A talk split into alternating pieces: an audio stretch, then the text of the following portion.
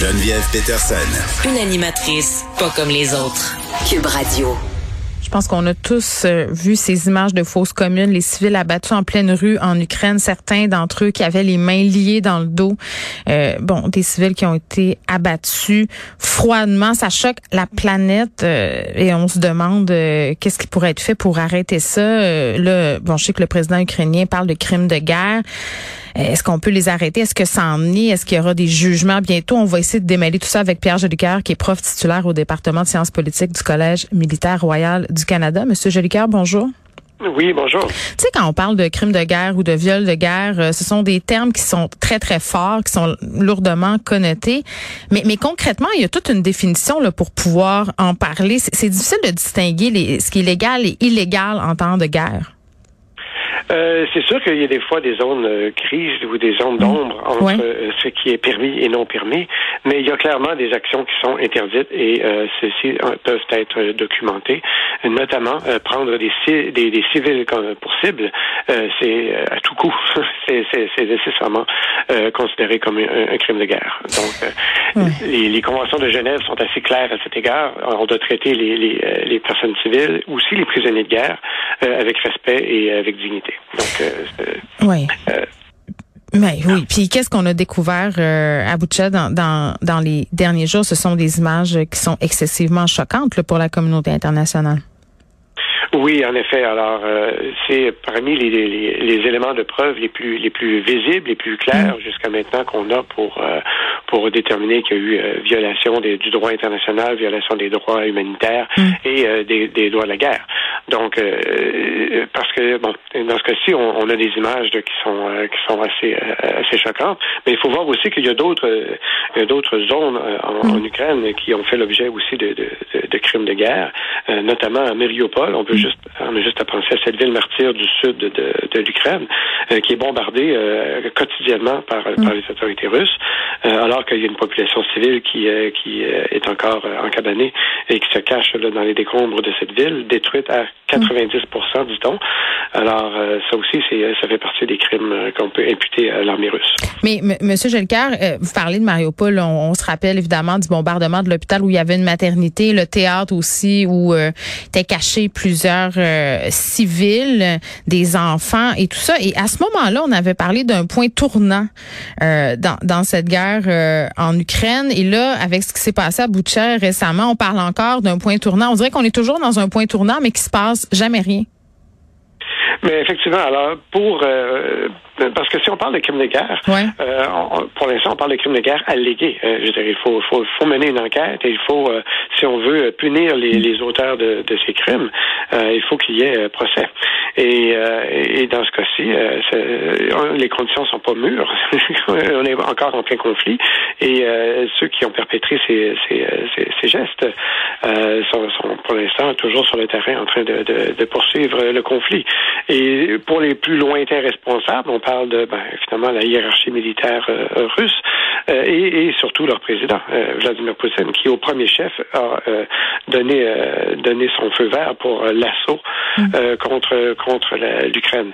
Alors c'est sûr que dans le détail, lui a probablement pas ordonné qu'il y ait qu'il y ait des exactions qui soient commises ici et là dans le détail, mais mm. mais il a quand même une lointaine responsabilité pour avoir déclenché tous ces tous ces événements. Mais la position de la Russie quand même concernant ces photos-là qu'on a vues circuler dans tous les médias de la planète, euh, c'est que ça aurait été orchestré par l'Ukraine. On est même allé jusqu'à dire que c'était des fausses photos, là.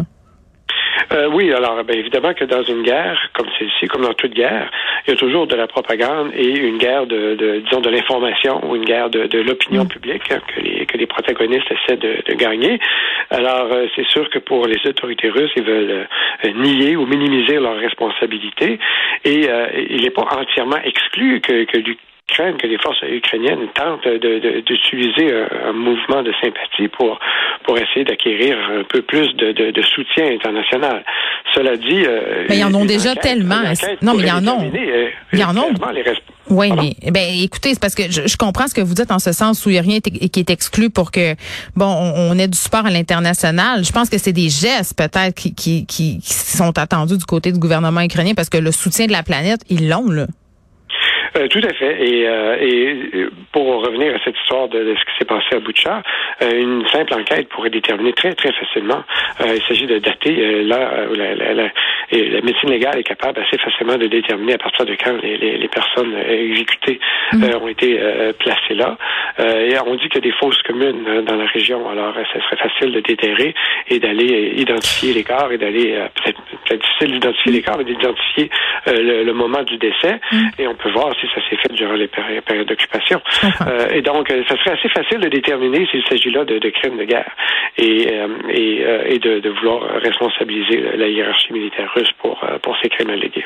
Vous me disiez, M. Poutine n'a pas nécessairement donné l'ordre d'assassiner ces, ces civils-là. Bon, j'imagine que comme tout le monde, il a vu les photos, mais est-ce que ça se pourrait que Poutine en vienne à dénoncer ces gestes-là? Parce que c'est quelque chose qui entache à jamais l'image de la Russie et, et l'image de M. Poutine. Il est clair que la réputation de la Russie en prend pour son rhume avec, avec ces événements-là. Mais bon, pour, pour ce qui reste, parce que déjà depuis euh, le début du déclenchement de ce, de ce conflit, la réputation de, de la Russie est, est, assez... Euh, elle a perdu euh, beaucoup de son, de son prestige, disons. Mais, mais de, de, là à ce que Vladimir Poutine dénonce ces crimes, j'en serais fortement surpris. pour plusieurs raisons. D'abord, il voudrait, ça serait une espèce d'aveu d'échec ou un aveu là, de, du fait qu'il ne contrôle pas véritablement les troupes russes euh, sur le terrain en Ukraine. Mm. Alors évidemment, ça serait une, ça serait miner sa propre autorité en quelque part d'avouer euh, d'avouer cela, ou euh, ou qu'il en accepte la responsabilité. Mais ça aussi, ça serait très étonnant. Vladimir Poutine nous a habitués à être un personnage plutôt froid et, et, sans trop de mm. sentiments pour les victimes de ces de ces gestes.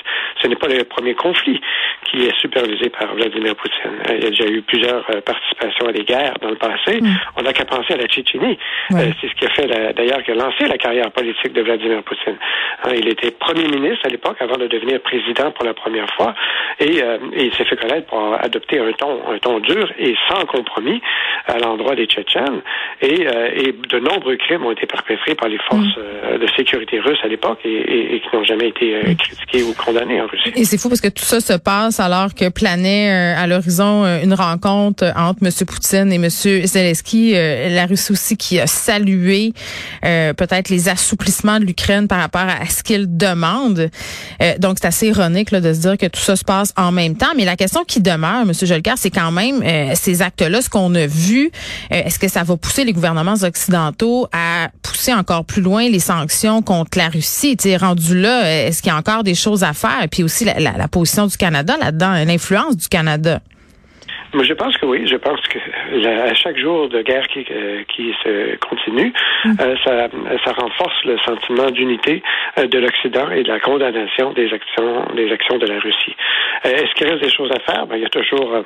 on voit même Joe Biden mentionne mm. mentionné qui aussi accuse Vladimir Poutine d'être un criminel de guerre et dit qu'il doit on doit continuer à soutenir l'Ukraine en, en, offrant des armes et, et éventuellement les sanctions on peut adopter de nouvelles sanctions. On peut aussi faire comme certains, la réaction de certains pays européens qui commencent maintenant à vouloir se passer du gaz et du pétrole de la Russie. On vient d'annoncer, par exemple, que les, États baltes euh, vont, vont, font la transition à partir du 1er avril. Plus de gaz russe sur leur territoire. Mm. Alors, est-ce que, est-ce que d'autres pays européens vont vouloir euh, suivre le pas? Euh, ça pourrait, si jamais ça se concrétisait, ça pourrait faire très mal à l'économie de la Russie et à la détermination de Vladimir Poutine. Très bien, Pierre Jolgar, merci, qui est prof au département de sciences politiques du Collège militaire royal du Canada. On revenait sur ces événements, ces images qu'on a vu circuler de fausses communes, de civils abattus en pleine rue en Ukraine.